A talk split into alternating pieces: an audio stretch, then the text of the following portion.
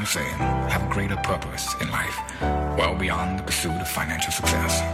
Your soul is screaming for you to answer your true calling.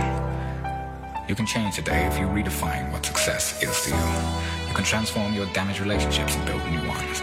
You can forgive yourself and others who've hurt you. You can become a leader by mentoring with others. Who you aspire to be like? You can rebalance your priorities in life. You can heal your marriage and recreate a stronger love than you ever thought possible. You can become the best parent possible at any age, even 86. But don't wait until then.